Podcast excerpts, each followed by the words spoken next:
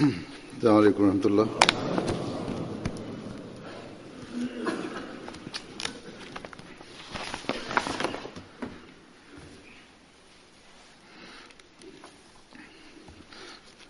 أشهد أن لا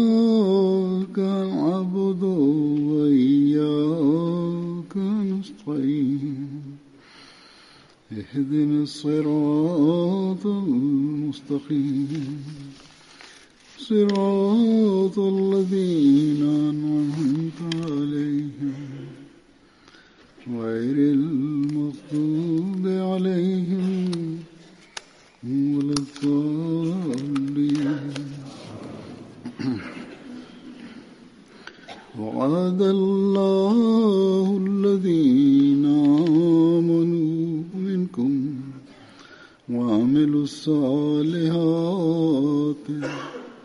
ليستخلفنهم في الأرض كما استخلف الذين من قبلهم ولا يمكنن لهم دينهم الذي دينهم الذي ارتضى لهم. ولا يبدلنهم من بعد خوفهم أمنا.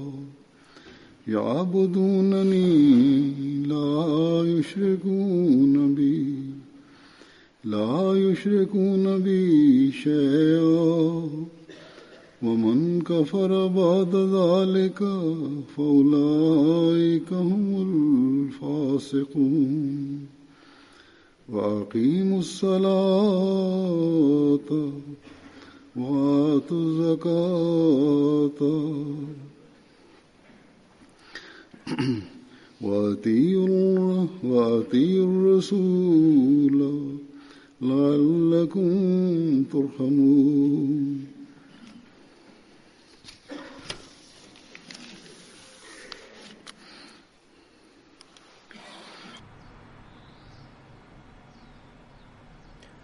La traducción de estos versículos es la siguiente.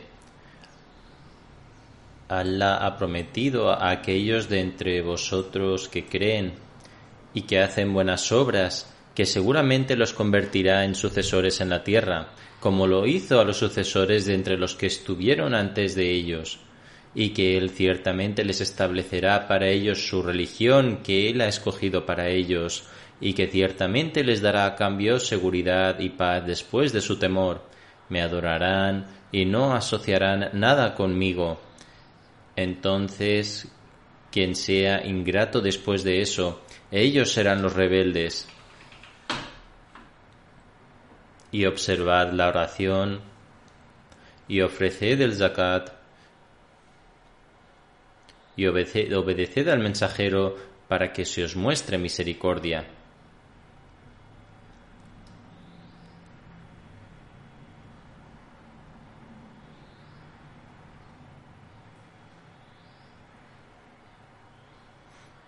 En estos versículos, Dios el Todopoderoso ha hecho una promesa. Debería quedar claro que Dios el Todopoderoso ha hecho una promesa diciendo que si se cumplen estas condiciones determinadas, entonces Dios el Todopoderoso otorgará su favor. Ese favor es la institución del califato, gracias a la cual vuestra religión quedará establecida y se os otorgará la paz después de varios estados de temor. Por lo tanto, esta es una promesa y no una profecía en cuanto a que Dios el Todopoderoso la otorgará incondicionalmente.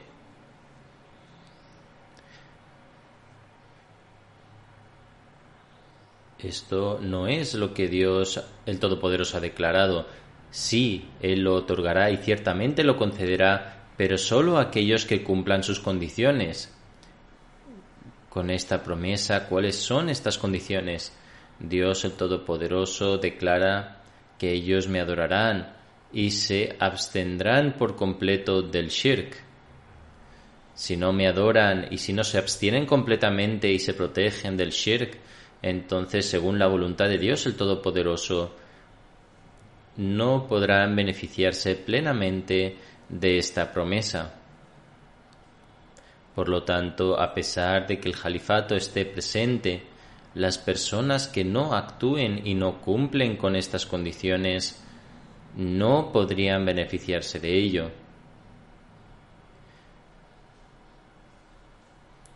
Es evidente, tanto en el Corán como en los hadices, que el califato se establecería sobre los preceptos del profetazgo en los últimos días y que esto sería un califato permanente.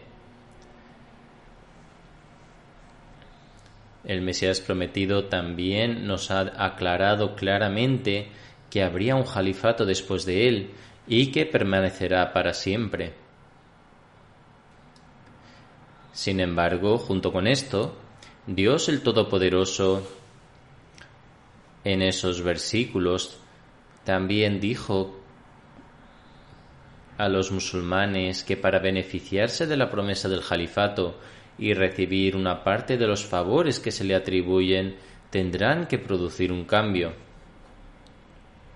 Simplemente por el hecho de llamarse musulmán o simplemente proclamar verbalmente vuestra fe, no os hará merecedores del favor del califato. Por lo tanto, Dios el Todopoderoso advierte a los musulmanes que para cumplir los debidos derechos de adoración y para ser protegidos del shirk, debéis realizar las oraciones, dar el zakat y obedecer al mensajero. Solo entonces podréis recibir la misericordia de Dios el Todopoderoso.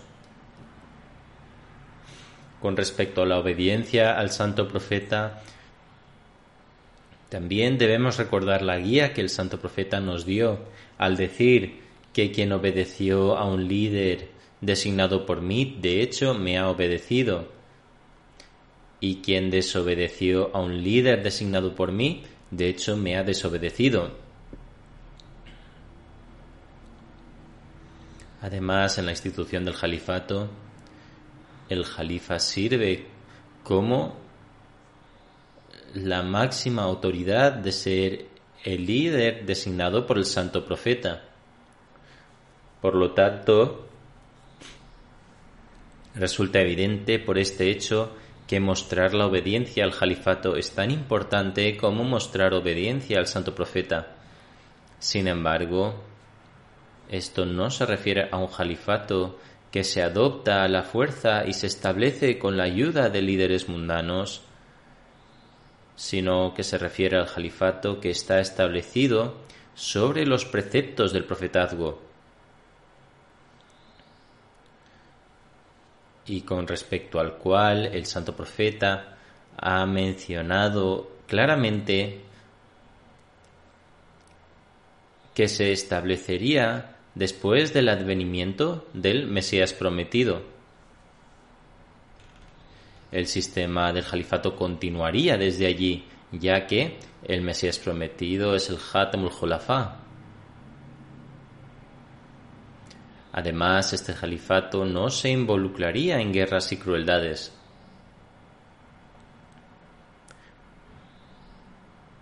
Por el contrario, llamaría nuestra atención hacia la observación de las oraciones, hacia el pago del zakat por el bien de la propagación de la religión y el cumplimiento de los derechos de la humanidad, y, llamaría nuestra atención hacia la realización de sacrificios financieros, Por lo tanto, actualmente este sistema solo se puede encontrar en la comunidad Ahmadía.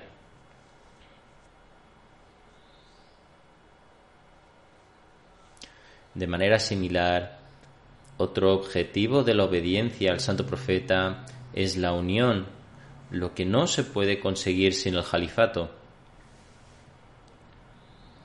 Otros musulmanes sin duda ofrecen oraciones, sin embargo, debido a que no están unificados,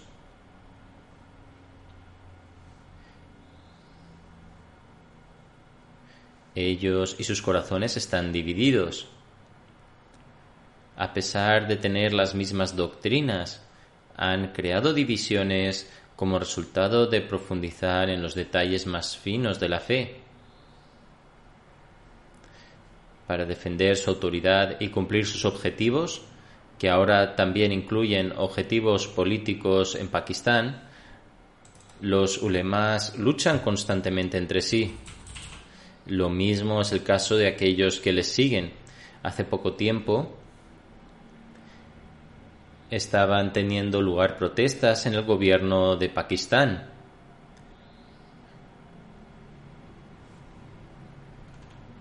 Después de eso, dos grupos de ulemas comenzaron a luchar entre sí.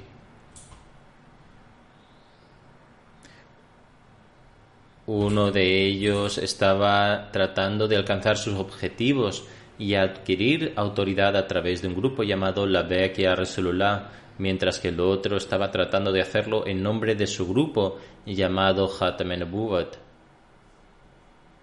Además, el mundo estaba observando este caos y desorden en la televisión. Esto fue retransmitido por la televisión pakistaní. A pesar de esto, las personas que los siguen no entienden qué tipo de personas están siguiendo. Esta gente se convertirá en el medio para fortalecer la fe, tanto para el público en general como para los musulmanes? ¿Los guiarán apropiadamente? Esto es imposible, ya que ellos mismos son corruptos.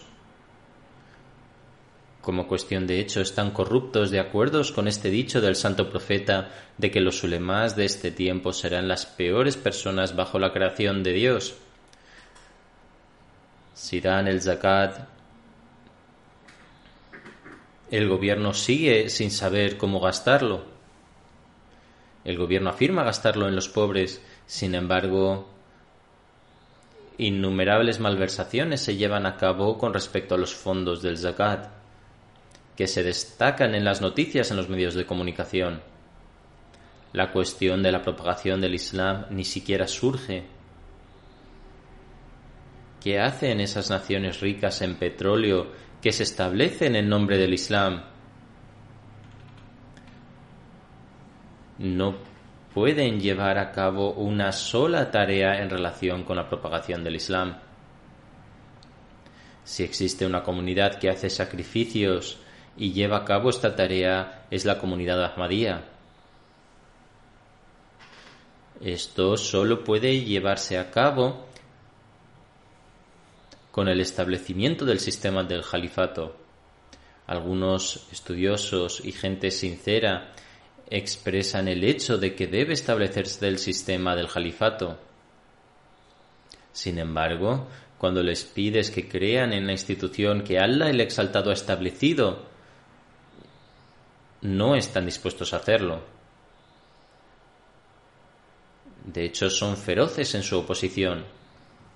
El último incidente de esta oposición ocurrió en nuestra mezquita de Sialkot hace dos días.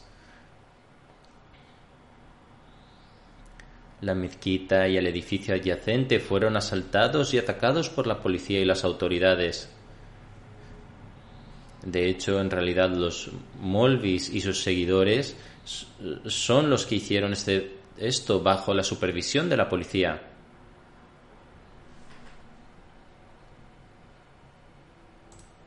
Qué gran logro han conseguido, qué gran éxito en su defensa del Islam. De hecho, dos días antes de esto, la policía selló la casa sin ningún motivo y nadie estaba viviendo en ella. Incluso entonces atacaron la casa sellada.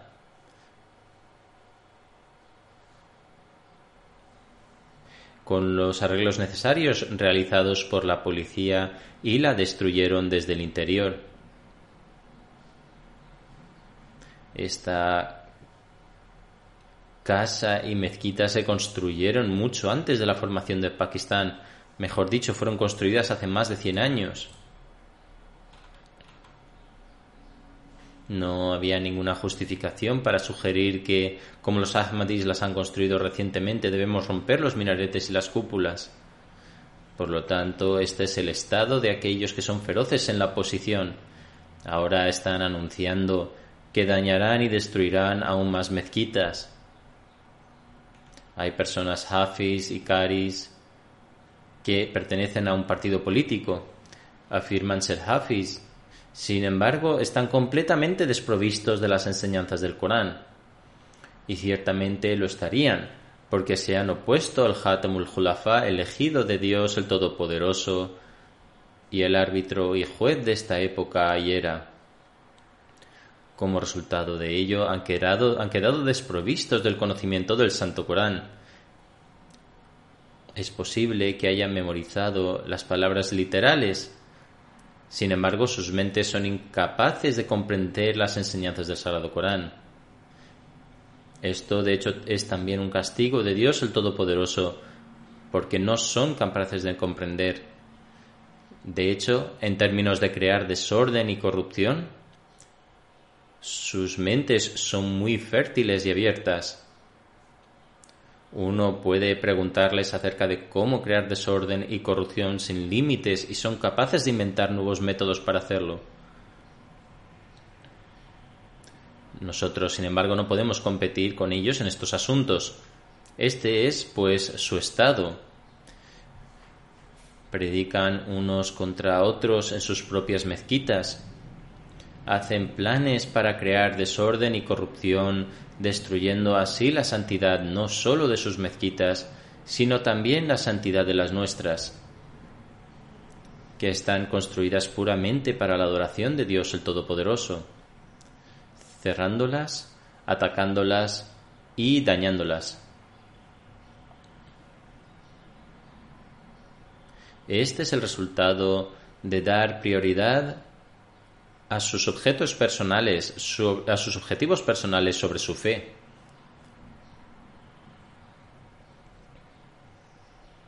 Además, hasta que no, se, hasta que no acepten el califato que se estableció de acuerdo con la profecía del santo profeta, y seguirán actuando de esta manera. Nada bueno se puede esperar de ellos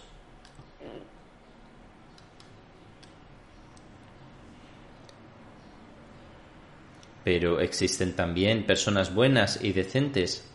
Ayer una señora del Senado muy valerosamente expresó su preocupación con respecto a este tema y también lo condenó. Ahora observen cómo cruelmente los molvis, aquellos que tienen la misma naturaleza que los molvis y los políticos materialistas tratarán a esta pobre mujer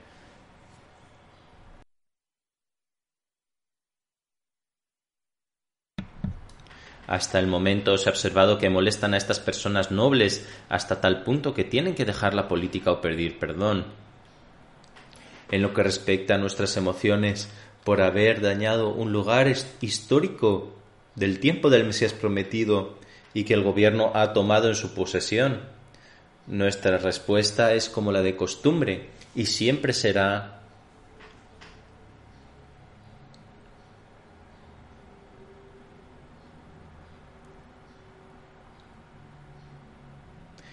es decir, solo me quejo de mi pesar y de mi dolor ante Allah.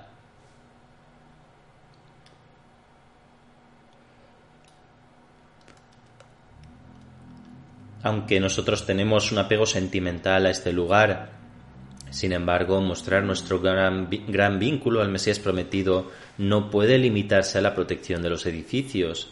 Más bien debe ser demostrado actuando de acuerdo con sus enseñanzas apegándonos firmemente a la institución del califato que se estableció después de él, adquiriendo sus bendiciones y obteniendo beneficios de ellos, tal y como Allah el Todopoderoso ha mencionado en relación a la recompensa del califato, mejorando el estándar de nuestra adoración, actuando de acuerdo con los mandamientos de Allah el Altísimo y elevando el nivel de nuestra obediencia. Y debemos esforzarnos por esto. Alguien le preguntó al Mesías prometido,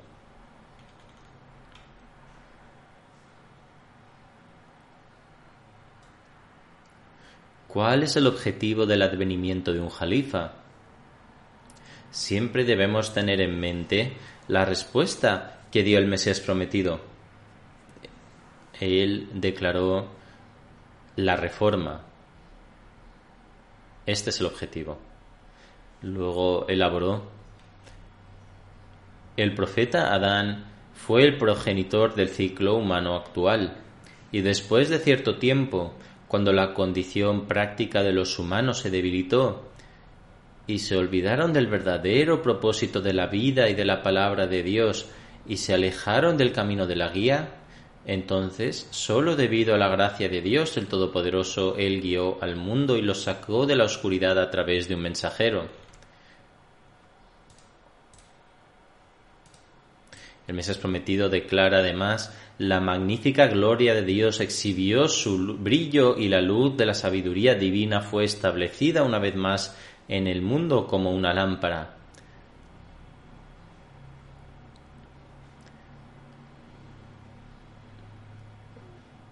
La fe una vez brilló, la fe una vez más brilló con su luz espiritual. Por lo tanto, esta ha sido la práctica de Dios el Todopoderoso desde la eternidad. Y eso hemos visto desde la época del profeta Adán al profeta Muhammad, la paz de Dios sea con él.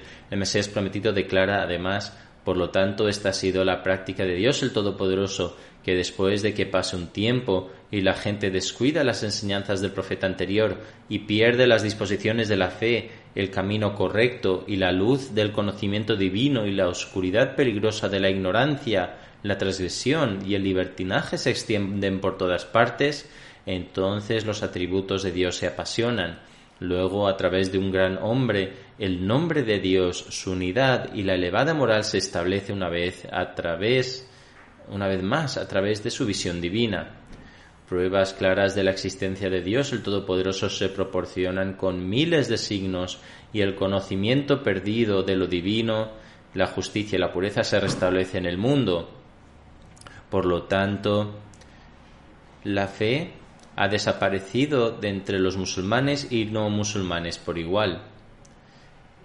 Es por esta razón por la cual Dios el Todopoderoso envió al sello de los Julafá en esta época de acuerdo con la profecía del santo profeta. El Mesías prometido declara y se produjo una tremenda revolución. Debéis prestar especial atención a esto. El Mesías prometido afirma por lo tanto, nuestro movimiento se estableció de acuerdo con esta misma práctica de Dios en el pasado. Pues Yamat Ahmadiyya también fue establecida con el fin de presentar las pruebas claras de la existencia de Dios, para establecer la unidad una vez más y para que la moral excelente se establezca una vez más. Como podemos ver, la condición moral de la mayoría de los musulmanes es débil. Están involucrados en adorar tumbas, establecer copartícipes con Dios e introducir todo tipo de innovaciones en la fe.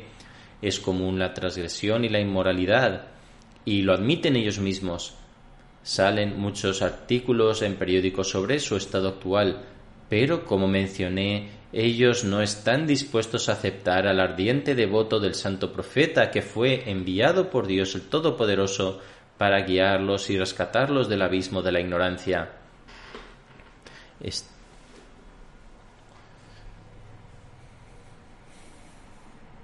Están involucrados en muchas formas de shirk ocultas y no pueden encontrar en ninguna parte las cualidades morales.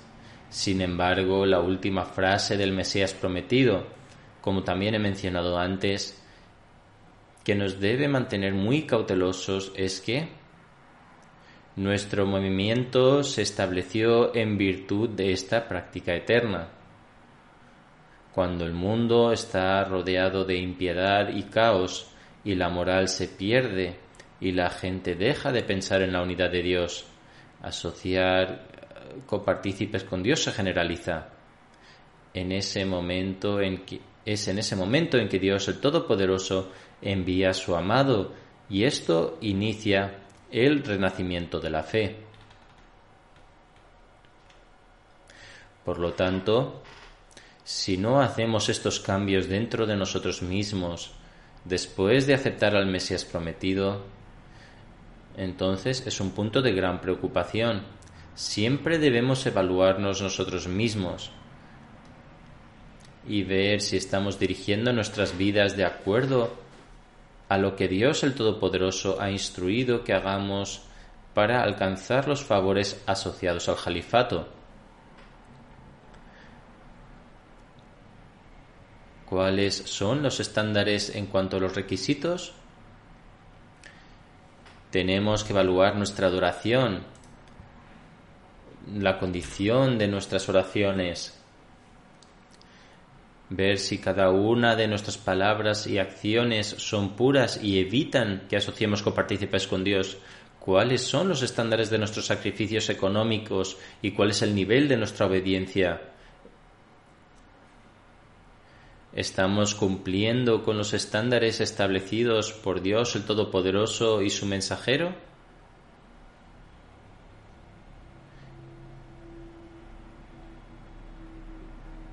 Y en estos tiempos actuales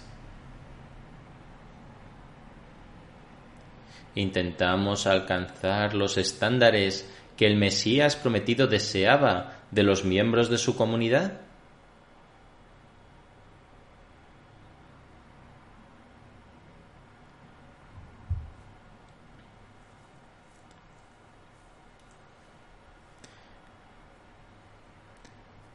Hay un dicho del santo profeta con respecto a la adoración y las oraciones. Se menciona en un hadith que Hazrat Abu Huraira narra que el santo profeta declaró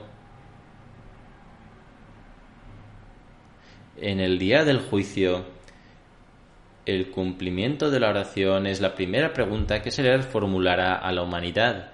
Si tienen éxito en esto, prosperarán y alcanzarán la salvación. Sin embargo, Si fracasan en este sentido, no tendrán éxito y sufrirán pérdidas.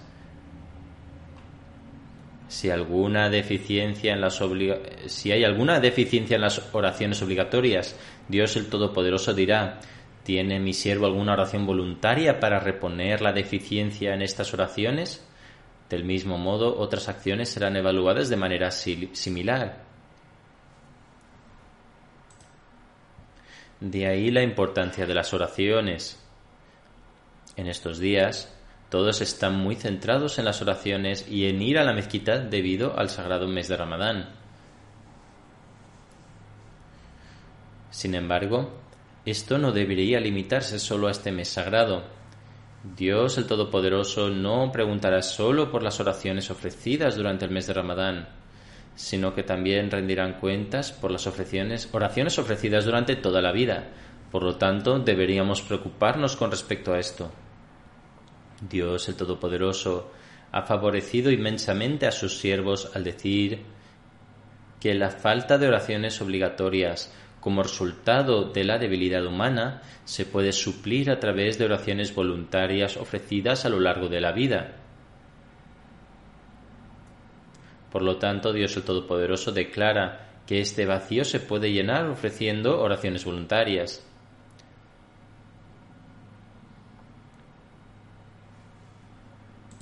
También hay otra narración. Hazrat Jaber narra, escuché al santo profeta decir, no ofrecer oraciones te acerca al shirk, es decir, ser asociar copartícipes con Dios y a la falta de fe. Por lo tanto, uno debería estar muy preocupado en este sentido. Asociar copartícipes con Dios es un pecado que Dios el Todopoderoso desaprueba enormemente.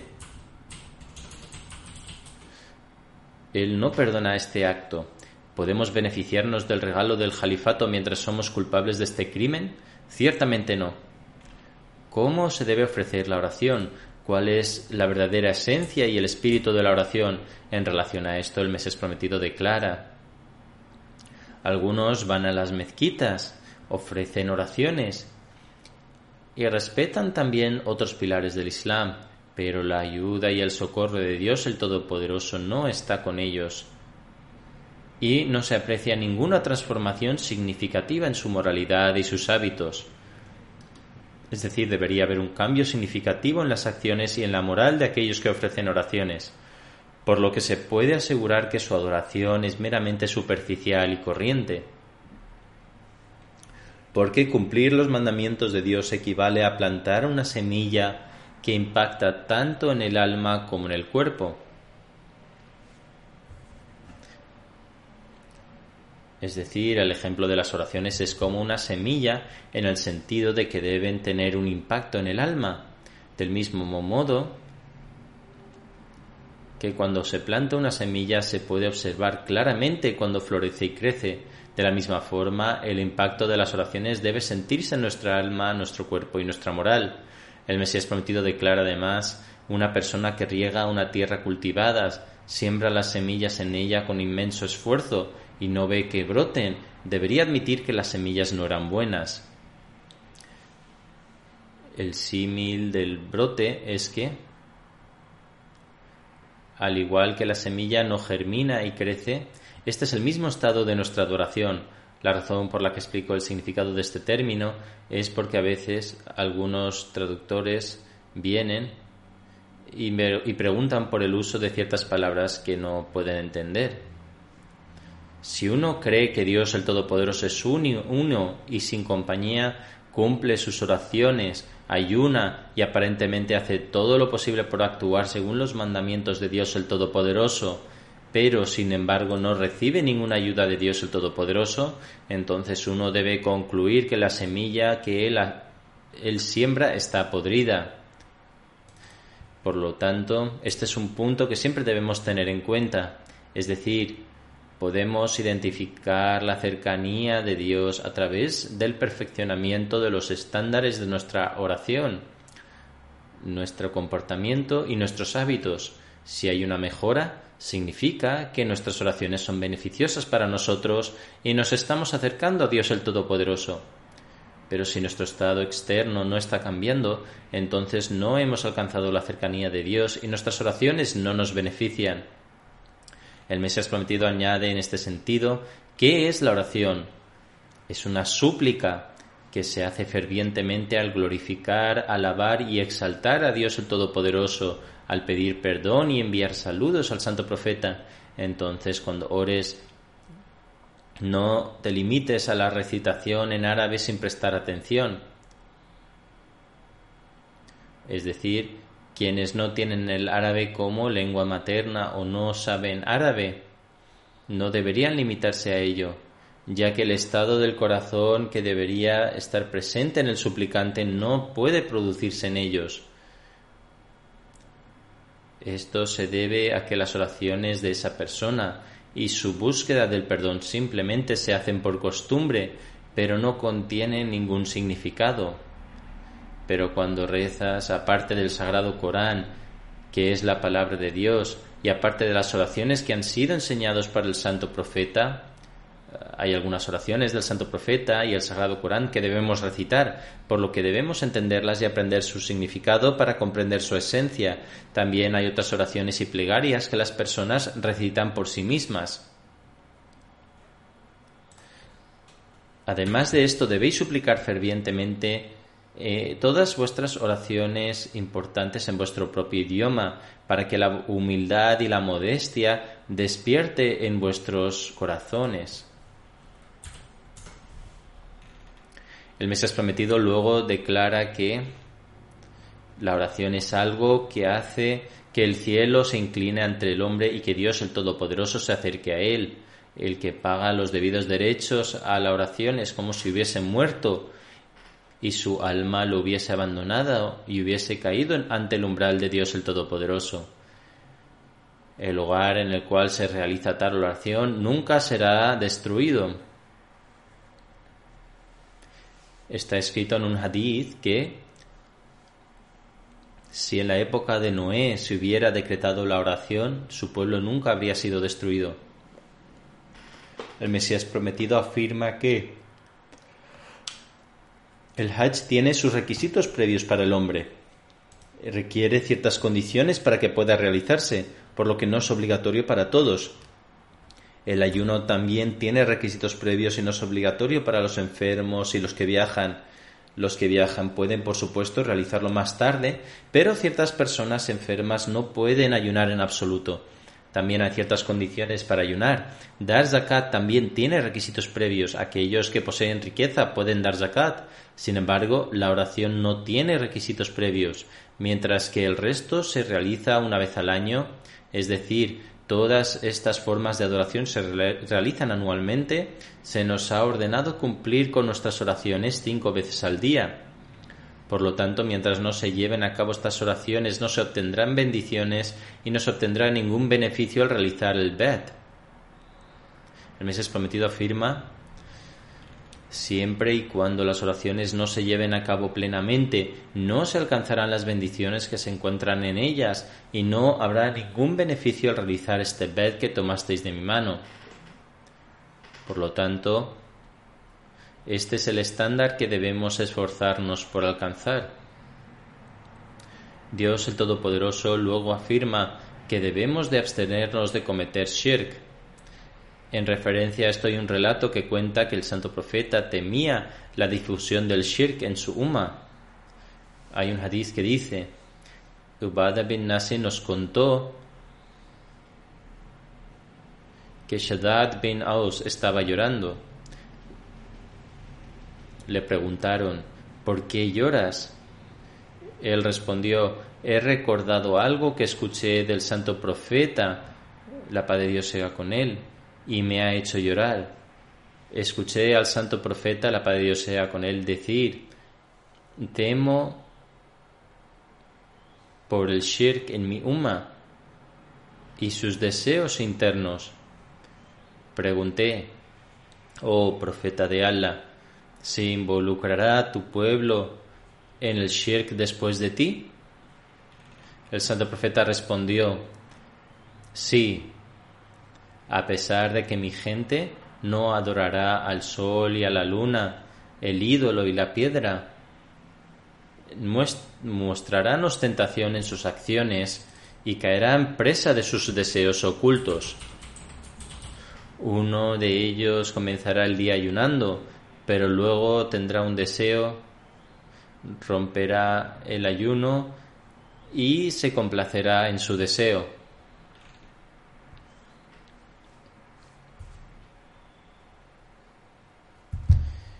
Esa persona hará caso omiso a su ayuno y lo hará para aparentar.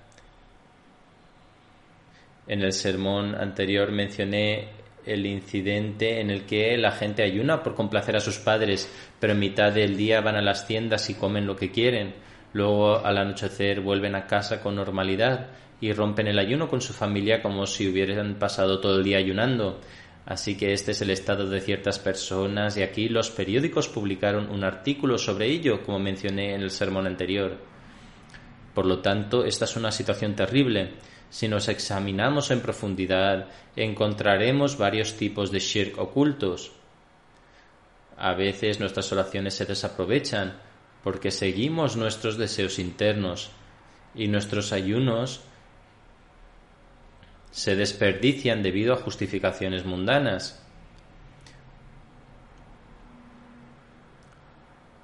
Un joven que se reunió conmigo me dijo que su trabajo implicaba hacer pizza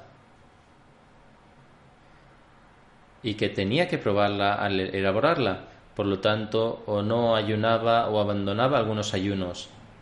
A esto solo se puede decir Inna lillahi wa porque a pesar de ser Ahmadis actuamos de esta manera. No sé si él siquiera entendió o se dio cuenta de lo que estaba diciendo, pero me siento profundamente avergonzado de escuchar estas cosas de la gente. Afirmamos que deseamos alcanzar las bondades de Dios el Todopoderoso, pero esta afirmación se vuelve falsa si no actuamos de acuerdo con sus mandamientos. El Mesías prometido dice, Dios el Todopoderoso declara en el Sagrado Corán,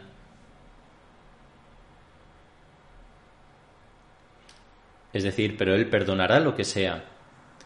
Esta es solo una parte del versículo que el Mesías prometido mencionó y dice que todos los pecados serán perdonados, pero Dios el Todopoderoso no perdonará el shirk.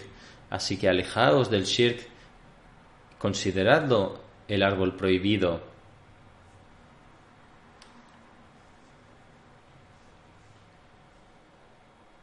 Aquí se está hablando sobre el shirk. Luego afirmó que Tawhid no significa simplemente decir no hay más Dios que Allah y tener miles de ídolos en el corazón. De hecho, aquel que alaba sus propias acciones, planea y engaña poniéndose al mismo nivel que Dios el Todopoderoso. Pone su confianza en otra persona en lugar de Dios el Todopoderoso o se considera a sí mismo como considera a Dios el Todopoderoso, es en todas esas circunstancias y a la vista de Dios un adorador de ídolos. Esta es la explicación del hadith anterior. Los ídolos no son sólo aquellos que están hechos de oro, plata, bronce o piedra y en los que se deposita la confianza, sino que cualquier otra cosa, cualquier palabra y acción que se tiene en la misma estima y que sólo se debe a Allah será un ídolo a la vista de Dios el Todopoderoso. Es por ello que debemos analizarnos a nosotros mismos con gran atención. Además, es necesario que para aquellos que han obtenido la bendición del califato dar zakat y hacer sacrificios económicos. Se ha relatado en el hadith por Hazrat ibn Masud que el santo profeta afirmó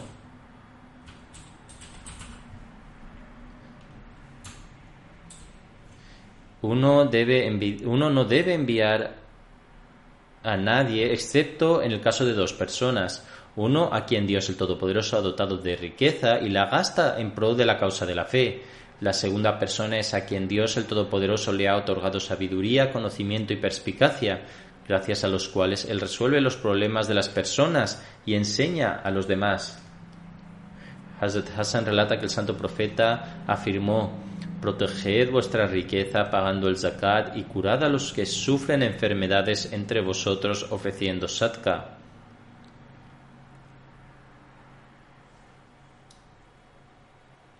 Por lo tanto, esto, esto, llama nuestra atención hacia todo tipo de sacrificios económicos, incluidos el zakat y el sadka.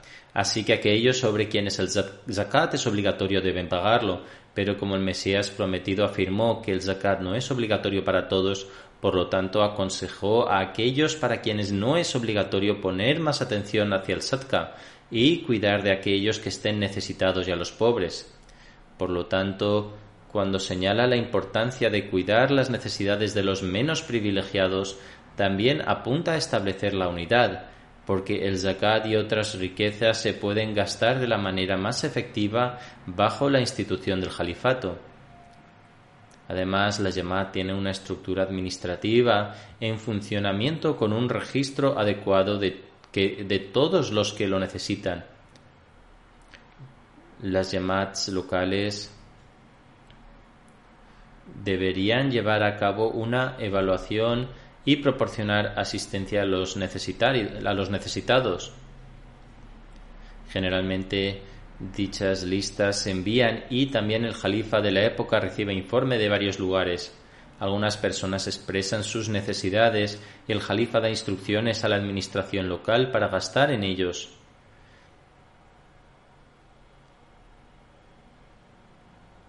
En África y en otros países, la Yamá trata de ayudar a la población local en la medida de sus posibilidades, proporcionando asistencia en forma de tratamiento médico, proporcionando instalaciones educativas y también alimentos, etc.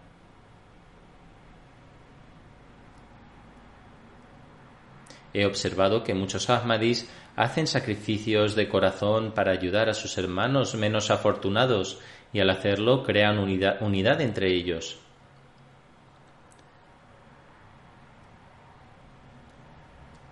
Con respecto al cumplimiento de los derechos debidos a la oración, el ofrecimiento del zakat y forjar un vínculo mutuo de acuerdo con las enseñanzas de Dios el Todopoderoso, el Mesías prometido afirma, la gente muestra una gran humildad y fervor en sus oraciones y el resultado natural de esto es que se abstienen de cosas vanas. Cuando la oración se ofrece de la manera adecuada, entonces uno puede abstenerse de todo lo que es vano y se salvan de este mundo impuro. Su amor por este mundo disminuye y en su lugar desarrollan amor por Dios el Todopoderoso y como consecuencia se convierten en aquellos que son activos a la hora de pagar el zakat. Su atención se dirige hacia cómo gastar en el camino de Allah. Poseen riqueza, pero se abstienen de malgastarlo en cosas inútiles y en su lugar prestan atención a la adoración y posteriormente gastarán su riqueza en el camino de Dios el Todopoderoso. El Mesías prometido dice además, esto es un claro resultado de aquellos que evitan todo aquello que es inútil. inútil. Cuando uno evita todo aquello que es inútil, entonces la atención de dicha persona se dirige hacia gastar en el camino de Dios el Todopoderoso. Cuando el amor de una persona por el mundo desaparece, un resultado directo de esto es que gastará en el camino de Dios. Dice, e incluso si dicha gente tiene abundantes riquezas como Cora, incluso entonces no durará, dudarán en gastarla en el camino de Dios. Hay miles de personas que no, pagan el zakat, que no pagan el zakat hasta el punto de que muchos pobres y desamparados de entre los suyos perecen, pero no muestran preocupación alguna. Incluso cuando Dios el Todopoderoso ha ordenado pagar el zakat sobre cada una de las propiedades de una persona, uno incluso tiene que pagar el zakat sobre el oro y la plata, aunque no es necesario hacerlo sobre las piedras o gemas. Pero, por lo tanto, aquellos que son ricos deberían evaluar sus riquezas y pagar el zakat según sus tasas establecidas. Así, así el zakat no solo se aplica sobre el dinero, sino que si otro tipo de riqueza se mantienen durante un periodo determinado, se debe pagar el zakat sobre las mismas. Por lo tanto, Dios el Todopoderoso dice que evitan todo aquello que es inútil, es decir, esta condición únicamente se desarrollará en aquellos, en ellos cuando pagan el zakat. Es mediante el pago del zakat que pueden ser capaces de abstenerse y evitar todo aquello que es inútil. Si sus oraciones son ofrecidas con verdadero espíritu y humildad y fervor, se abstendrán de todo aquello que es inútil y prestarán atención a los sacrificios financieros. El Mesías prometido ha dicho que aquellos que ofrecen sacrificios financieros son de hecho aquellos que se abstienen de todo lo inútil, Así todo se relaciona entre sí. El Mesías prometido dice, así uno de los medios por los que uno puede abstenerse de todo aquello que es inútil es mediante el pago del zakat. Por lo tanto, la oración nos recuerda que debemos abstenernos de todo aquello que es inútil y al evitar todo lo inútil, uno deriva su atención hacia el cumplimiento de los mandamientos de Dios el Todopoderoso y de igual manera, en lugar de derrochar el, dinero en cosas ilícitas, lo, lo, gasta en la causa de Dios el Todopoderoso. Así, una de las conclusiones que deduce de todo esto el Mesías prometido es que uno es capaz de abstenerse de muchas cosas inútiles si gasta en la causa de Dios el Todopoderoso. Dios el Todopoderoso también ha recordado que a aquellos que han sido recompensados con la institución del califato que deberían aumentar su nivel de obediencia se encuentra en un hadith, de Hazrat Ubada que nuestro compromiso con el santo profeta era tan serio que escuchábamos y obedecíamos nos gustase o no. Y donde quiera que estábamos no discutíamos con la autoridad de dicho lugar, permanecíamos firmes a la verdad y únicamente decíamos la verdad y no temíamos los reproches de nadie en asuntos relacionados con Allah el Todopoderoso el santo profeta no solo se refería a él, sino a la institución del Jalifa y al Nizam. También, en relación a esto, se menciona que en un hadith, Hazrat Abu Huraira relata que el santo profeta dijo: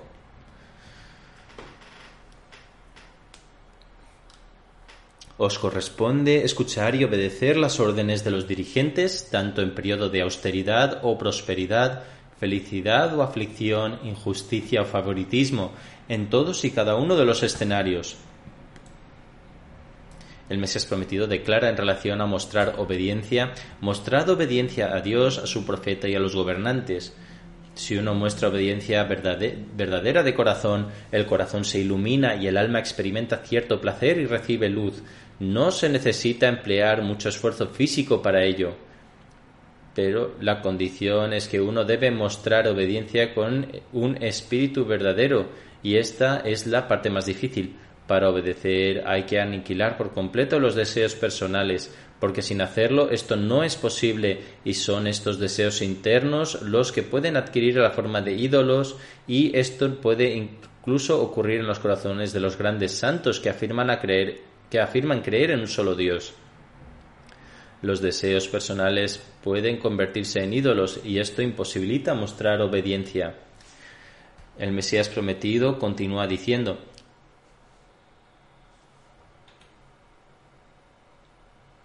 Los compañeros fueron bendecidos extraordinariamente y estaban completamente impregnados de obediencia hacia el santo profeta.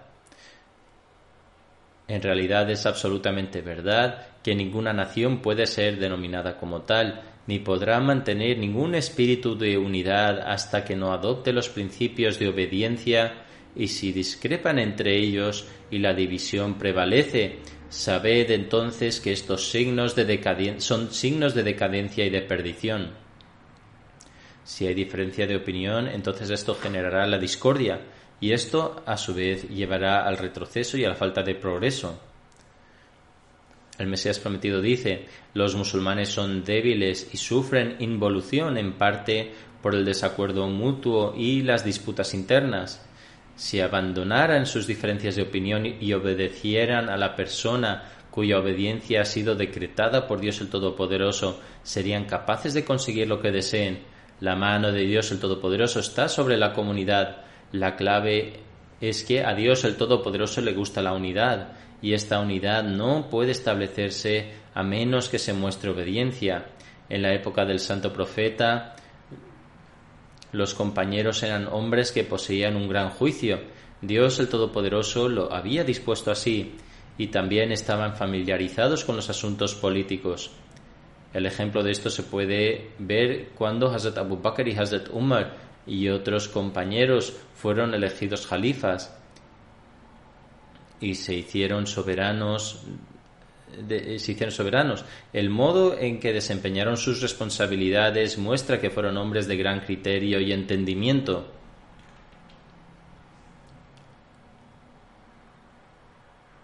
Sin embargo, siempre que el santo profeta decía algo, renunciaban de sus propias opiniones y sabiduría y consideraban su propio juicio inferior a lo que el santo profeta les instruía. Todo lo que el santo profeta enseñaba lo consideraban un mandamiento trascendental. Su pasión por mostrar obediencia era de tal nivel que ellos corrían hacia el agua que sobraba del santo profeta después de realizar su ablución y consideraban su saliva como bendita. Si ellos no tuvieran este rasgo de obediencia en su interior y cada uno de ellos considerara que su propio juicio era más relevante, se hubiera generado un estado de confusión y nunca habría alcanzado las elevadas alturas que alcanzaron. El Mesías prometido dice a continuación, soy de la opinión de que para eliminar el conflicto entre las facciones sunita y shia, este argumento debería ser suficiente el hecho de que los compañeros no mantenían disputas recíprocas, ni siquiera una pizca de enemistad entre sí. Su éxito y logros apuntan al hecho de que estaban unidos y libres de resentimiento mutuo. Los opositores ignorantes del Islam afirman que el Islam se extendió por la espada. Pero yo declaro que esta es una noción falsa y que la verdad, la verdad del asunto es que la obediencia corría por las venas de los compañeros. Fue mediante esta obediencia a través de la cual lograron ganarse los corazones de los demás. Creo firmemente que los compañeros solo acudieron a las armas para defenderse. Incluso si no hubiesen levantado la espada, habrían conquistado el mundo únicamente con sus palabras. Eh, empareado persa que significa que en verdad el consejo dado desde el fondo de nuestro corazón tendrá con certeza un impacto en los corazones de los demás. Aceptaron la verdad y la autenticidad desde el fondo de sus corazones, no manifestaron formalidades innecesarias ni mostraron ningún tipo de pretensión. Fue su veracidad la razón del éxito. Es cierto que una persona verdadera solo usa el arma de la verdad, el semblante del mensajero de Dios, iluminado de todos los colores majestuosos y bellos por su confianza absoluta en Dios, tenía tal encanto que atraía involuntariamente los corazones de las personas hacia él. Además, la comunidad del santo profeta mostró su obediencia al profeta con tal firmeza que cualquiera que los veía quería unirse a ellos. En resumen, necesitamos también hoy seguir el ejemplo y la unidad de los compañeros, porque Dios el Todopoderoso está preparando esta comunidad en las manos del Mesías prometido y se unirá a la comunidad preparada por las manos del Santo Profeta. Dado que el progreso de cualquier comunidad depende del ejemplo establecido por sus miembros, para progresar, por lo tanto, debemos seguir fielmente esta enseñanza y mostrar también un nivel ejemplar de obediencia. Por lo tanto, todos vosotros que formáis la comunidad del Mesías prometido y deseáis ser considerados como fieles de la comunidad de los compañeros, debéis seguir el ejemplo establecido por los compañeros. Vuestra obediencia debe ser del mismo nivel y vuestro amor mutuo y hermandad también deben ser de la misma naturaleza. Por lo tanto, en cada asunto posible debéis adoptar las prácticas de los compañeros.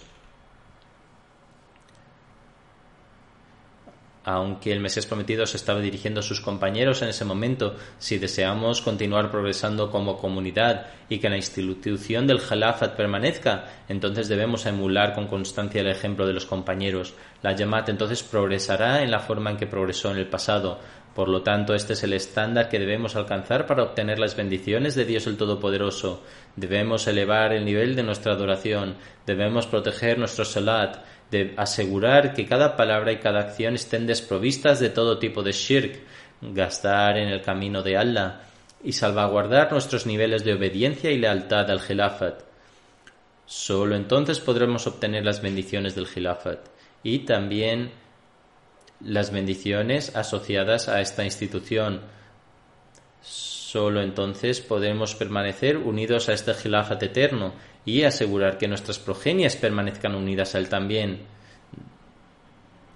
Dando las buenas nuevas de este Gelafat eterno, el Mesías prometido dice: Es pues esencial que presenciéis también la segunda manifestación, y su venida es mejor para vosotros, porque es eterna y su continuidad no terminará hasta el día del juicio. Y esa segunda manifestación no puede llegar a menos que me vaya, pero cuando me vaya, Dios enviará esta segunda manifestación que siempre os acompañará, que siempre os acompañará tal y como lo prometió Dios en Brahim Ahmadiyya. Y esta promesa no es para mi persona, más bien la promesa está relacionada con vosotros, ya que Dios, dirigiéndose a mí, dijo, haré que esta llamad, que son tus seguidores, prevalezca sobre los demás hasta el día del juicio. Por lo tanto, es inevitable que veáis el día de mi partida, para que después de ese día llegue el día que es el día de la promesa perdurable. Nuestro Dios es quien cumple su promesa, Él es fiel y Él es el Dios verdadero. Él os mostrará todo lo que ha prometido, a que estos días son los últimos días de este mundo y hay muchos desastres esperando acontecer. Sin embargo, es necesario que este mundo continúe existiendo hasta que sucedan todas las cosas sobre las que Dios ha profetizado. Vine de Dios como una manifestación de la divina providencia y soy una personificación de su poder y después de que me haya ido habrá otras personas que serán la manifestación del segundo poder de Dios. Por lo tanto, Dios el Todopoderoso nos otorgó esta bendición y durante los últimos aproximadamente 110 años estamos siendo testigos de las bendiciones relacionadas y también del cumplimiento de las promesas divinas otorgadas al Mesías prometido. Que Allah permita que cada persona que entra en el bed del Mesías prometido obtenga las bendiciones del Gelafat a la luz de los mandamientos de Dios el Todopoderoso. La semana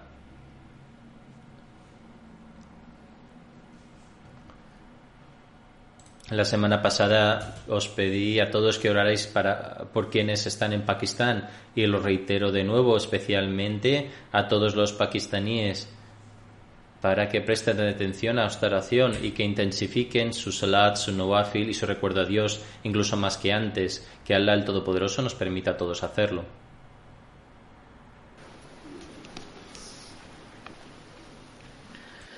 Alhamdulillah. الحمد لله نحمده ونستعينه ونستغفره ونؤمن به ونتوكل عليه ونعوذ بالله من شرور أنفسنا ومن سيئات أعمالنا. من يهده الله فلا مضل له ومن يضل فلا هادي له.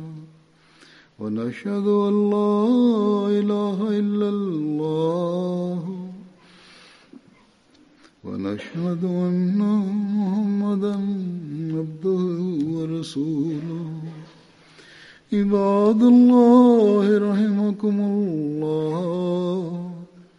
إن الله يأمر بالعدل واللسان وإيتاء ذي القربى وينهى عن الفحشاء والمنكر والبغي يعظكم لعلكم تذكرون اذكروا الله يذكركم وادعوه يستجب لكم ولذكر الله أكبر